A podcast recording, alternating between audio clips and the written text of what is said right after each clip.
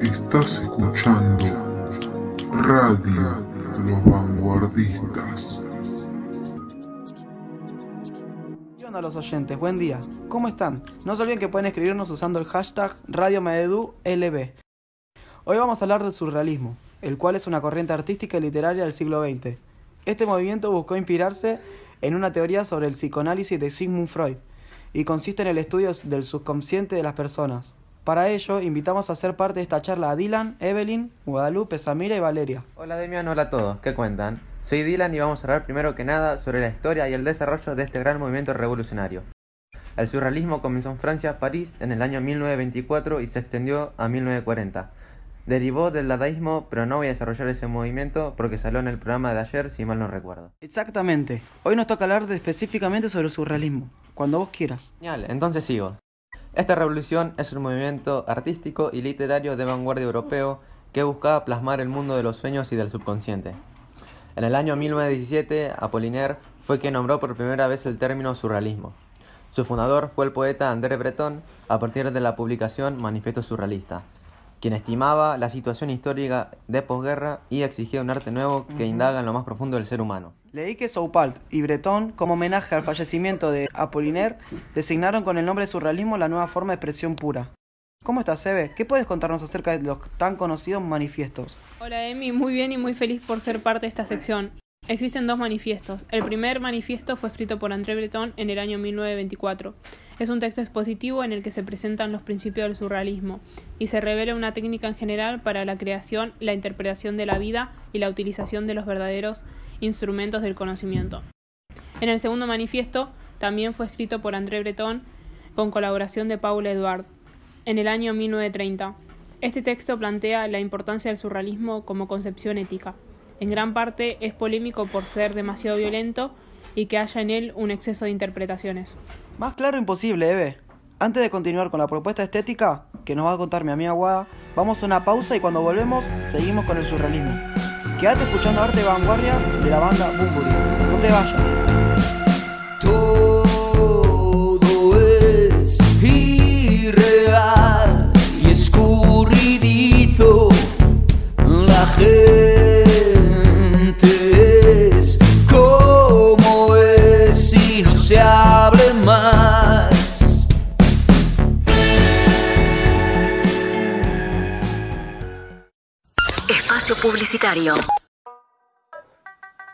Hola, ¿qué tal? Buenas noches. Tenemos de regreso al increíble boliche de Zona Sur.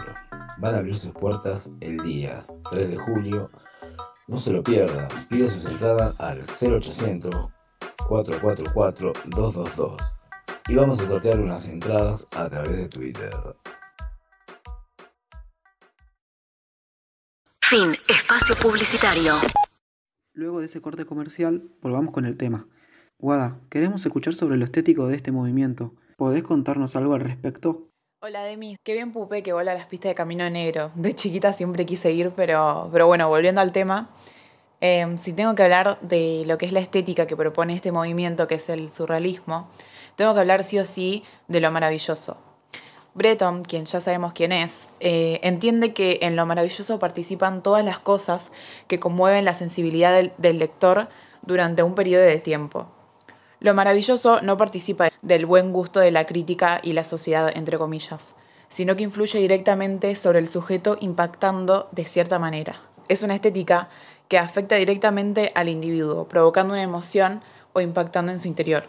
Es un estilo apasionado, violento, de frases incisivas y arrebatadas, y de un ritmo muy cambiante, a ratos serenos y a ratos agitado por una extraña vitalidad y millones de etcéteras, podríamos decir. Se hace mucho el uso de imágenes y también de metáforas para obligar de cierta manera al lector a hacer interpretaciones que lo lleven a explorar su propio subconsciente.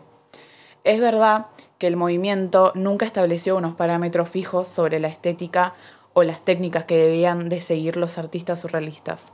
De hecho, este movimiento defiende mucho lo que, lo que sería la creación libre del artista como función automática de sus sueños y pasiones.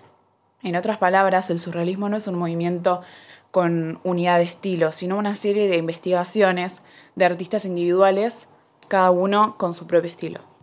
Si me permiten, voy a remarcar una cita que me llamó mucho la atención. La creación libre del artista como función automática de sus sueños y pasiones. Es que para mí esta cita logró remarcar muy bien la característica más notoria del surrealismo en lo que son las obras literarias. Totalmente. También me gustaría agregar a lo que dijo Wada sobre la estética, que para poder comprender al hombre en su totalidad se intentaba sobrepasar lo real impulsado, lo irracional y lo onírico, mediante la expresión automática del pensamiento o del subconsciente a la hora de escribir una obra surrealista. Hablando de obras literarias, ¿me pueden recomendar un libro copado que sea para todo público, entretenido y familiar? ¿Hay de este tipo, Sammy? Obvio que hay. Hay uno específico que tiene películas muy famosas, pero muy poca gente sabe que el libro original es parte de este movimiento. ¿Ah, sí? Bueno, contanos un poco. ¿Cuál sería el libro en cuestión? Alicia en el País de las Maravillas. La conocida historia de Alicia, que sin querer y sin saberlo, es protagonista de una aventura un poquito fuera de lo común para ser muy sarcástica. Este libro es un claro ejemplo de obras literarias que forman parte del género de lo surreal por sus meticulosos detalles y maravillas. Creo que es uno de mis favoritos y ya me dieron ganas de volverlo a leer, sin exagerar. Y volviendo un poco a la historia, ¿cuáles eran los artistas más importantes del movimiento? Vale, no te escuché hablar, ¿te gustaría decirnos? Estuve tan entretenida y concentrada escuchándolos que me olvidé de hablar. Sí, el movimiento era representado por 10 grandes artistas y referentes. Entre ellos, los más destacados fueron André Breton, que era el considerado el padre del surrealismo gracias a su manifiesto surrealista en 1924, como ya lo dijo Dylan.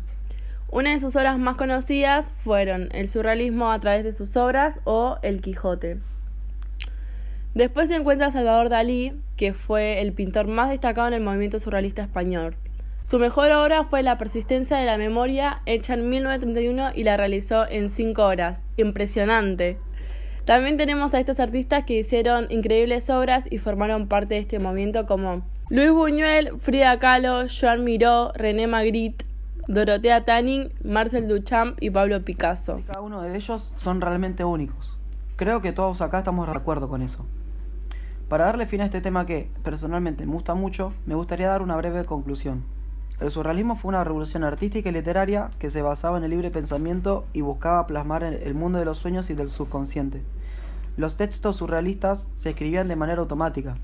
Esto quiere decir comenzar a escribir dejando que fluya sin ningún tipo de reglas, dejando fluir la imaginación transmitiendo un mensaje que no se relaciona con la estética ni lo moral, sino con la libertad de expresar un mundo ilógico en el que la razón no tiene tanta importancia. Este movimiento ayudaba a redescubrir la fantasía que puede pensar una persona como una forma de poetizar y principalmente nutrir el arte. Para finalizar, quería agradecerle a los chicos por contarnos cada detalle del surrealismo y con tanta pasión. También agradecer a los oyentes que nos acompañan siempre del otro lado. Está de más en decirles que se queden en sus casas y que se cuiden. Un abrazo enorme y les dejamos una canción. Para siempre, de los ratones paranoicos. Quisiera que esto dure para.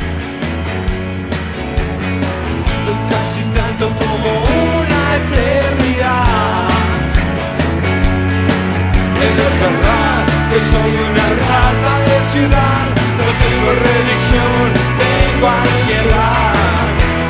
Quiero mirar por el ojo de tu cerradura. No seas dura, la mía es pura. Mi filosofía es de la calle, pero es mía. Si contigo no se puede,